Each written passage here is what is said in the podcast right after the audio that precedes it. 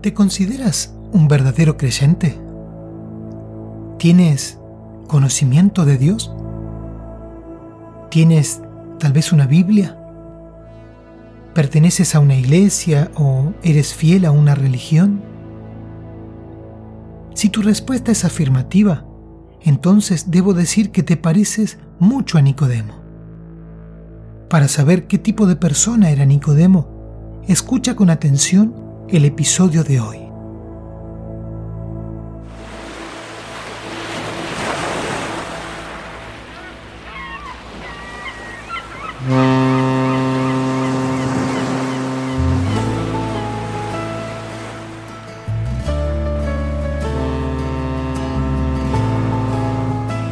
Desde los mares de la vida, dejando el pasado atrás, va el navegante Herwer siguiendo la voz del capitán. He llegado a este lugar respondiendo a tu llamado. Sean todos bienvenidos a este velero que nos lleva con rumbo al cielo. Ahora mismo los dejo con Herwer el marinero. Ya no me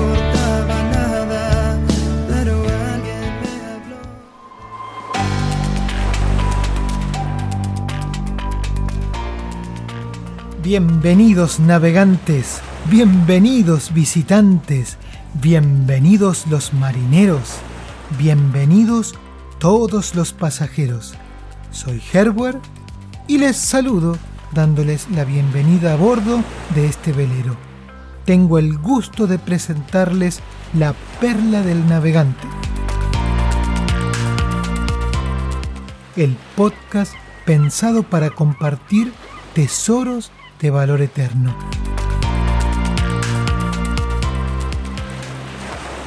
Bienvenido una vez más.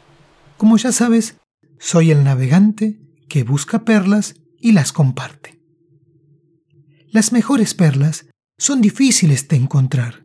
Son pequeñas y se encuentran sumergidas en el mar, pero tienen un valor y una belleza sin igual. Lo mismo se podría decir de algunos libros, que son pequeños y hasta suelen pasar desapercibidos, pero cuando los descubres, cuando los lees con atención, llegas a darte cuenta que en su interior poseen una riqueza de gran valor.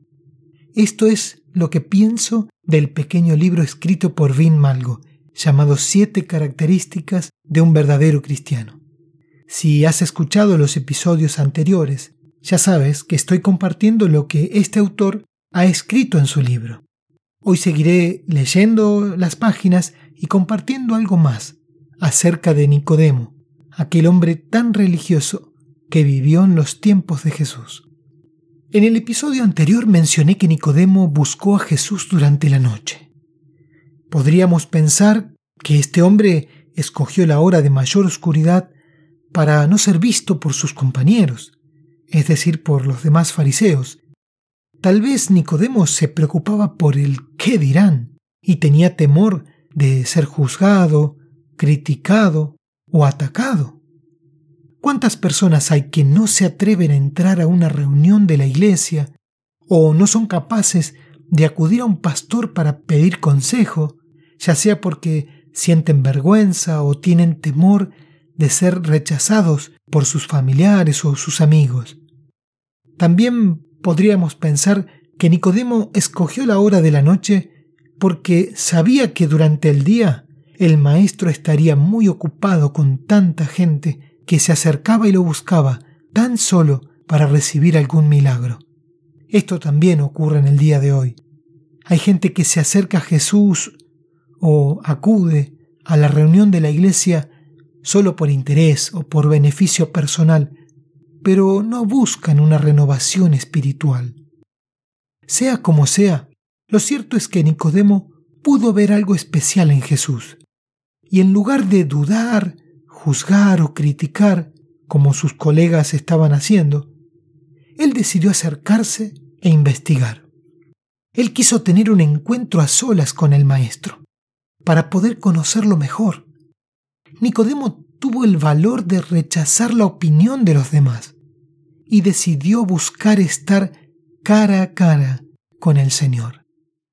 Pero siguiendo ahora con la lectura del libro, escrito por Malgo, quisiera que veamos tres cosas que tenía Nicodemo y que probablemente muchos de nosotros también tenemos. En primer lugar, Nicodemo tenía cierto conocimiento de Dios. Ya hemos leído en Juan capítulo 3, versículo 2, que aquella noche cuando Nicodemo tuvo el encuentro con Jesús, inició la conversación con esta afirmación. Rabí, sabemos que has venido de Dios como maestro. Por estas palabras de Nicodemo queda en evidencia que él tenía conocimiento de Dios. Tenía una actitud religiosa. En realidad, Nicodemo era muy religioso. Además, tenía también experiencias religiosas. Es interesante notar que en los países que se consideran cristianos, 80 de cada 100 personas a las que se les pregunta ¿Es usted un hijo de Dios? suelen contestar Claro que sí. Puedo asegurar que Dios me ha ayudado maravillosamente en situaciones críticas cuando se lo pedí. Bueno, sí, claro, e, eso lo entiendo. Y realmente es posible, pero dígame, en su vida, ¿hay alguna evidencia o señal del nuevo nacimiento? Dios es un Dios misericordioso. Probablemente habrás experimentado alguna vez en tu propia vida lo que Dios mismo dice en el Salmo 50, verso 15.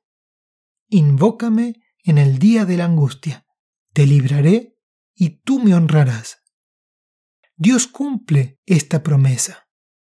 Pero, sin embargo, a pesar de haber recibido la ayuda de Dios, tal vez me dices que no tienes la plena convicción de haber nacido de nuevo y de ser un hijo de Dios.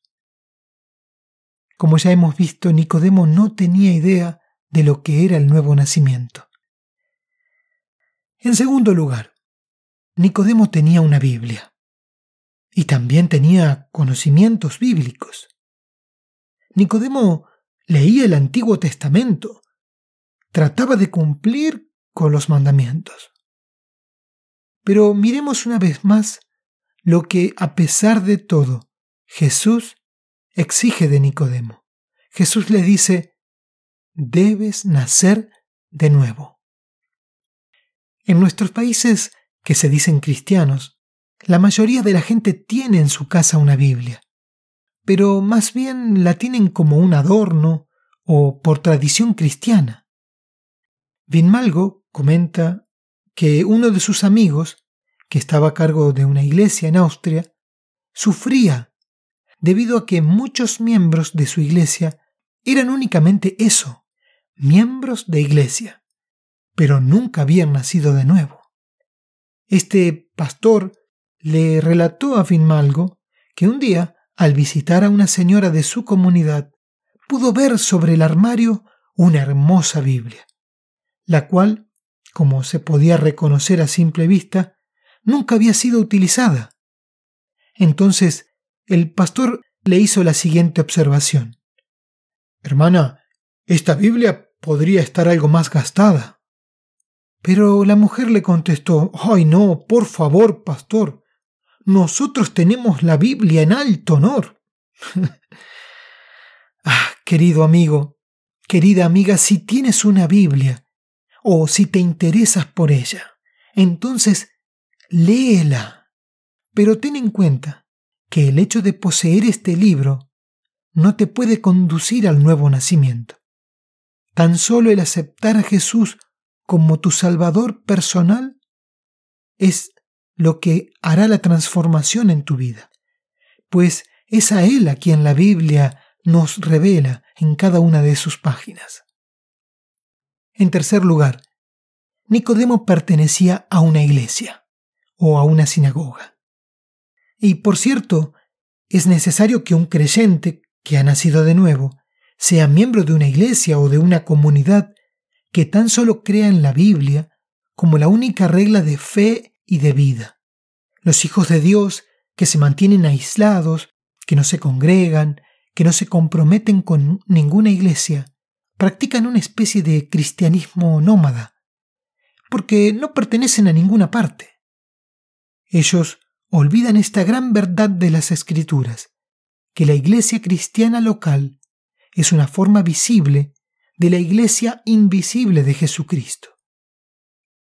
Por otra parte, muchos supuestos cristianos se sienten perfectamente a gusto estando escondidos en sus grandes edificios, a los que también llaman iglesia o templos. Ellos se sienten muy seguros al abrigo de sus muros.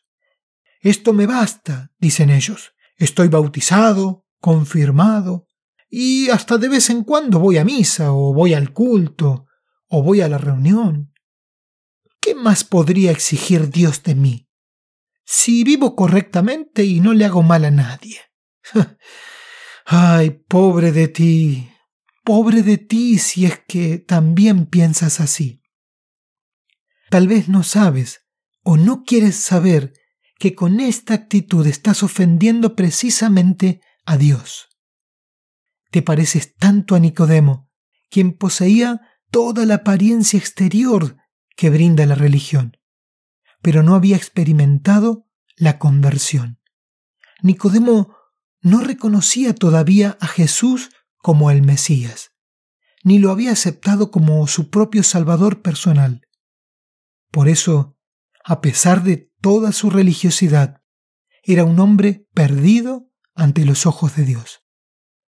¡Ay, qué hecho espantoso es pensar que numerosos miembros de cualquier iglesia, comunidad o entidad cristiana vayan directo al infierno luego de haber vivido con un cielo imaginario, si es que nunca llegan al nuevo nacimiento.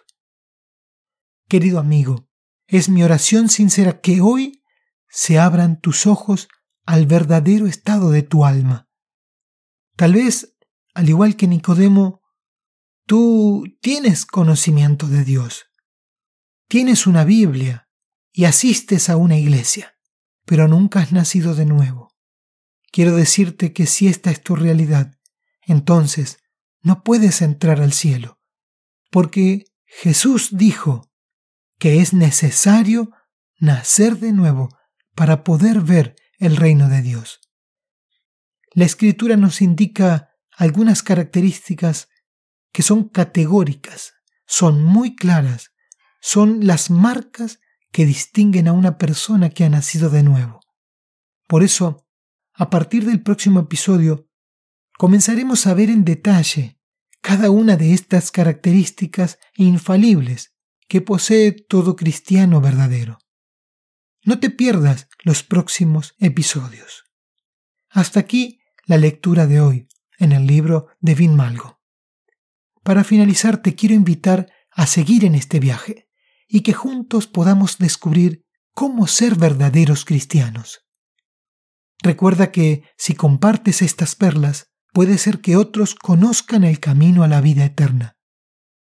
Si lo deseas, puedes dejar tus comentarios al final. Siempre es bueno saber que otros buscadores de perlas también me acompañan. Por favor, no olvides registrarte presionando en tu pantalla el botón que dice seguir. De esta forma no te perderás los próximos episodios. Una vez más, quiero agradecer a la obra misionera llamada de medianoche por permitirme compartir el libro de Vin Malgo, Siete características de un verdadero cristiano. Puedes saber más sobre este ministerio ingresando en www.llamadaweb.org. Te invito también a visitar mi blog ingresando en esta dirección www.laperladelnavegante.blogspot.com. Te saluda Herber el marinero. Hasta la próxima, si Dios lo permite.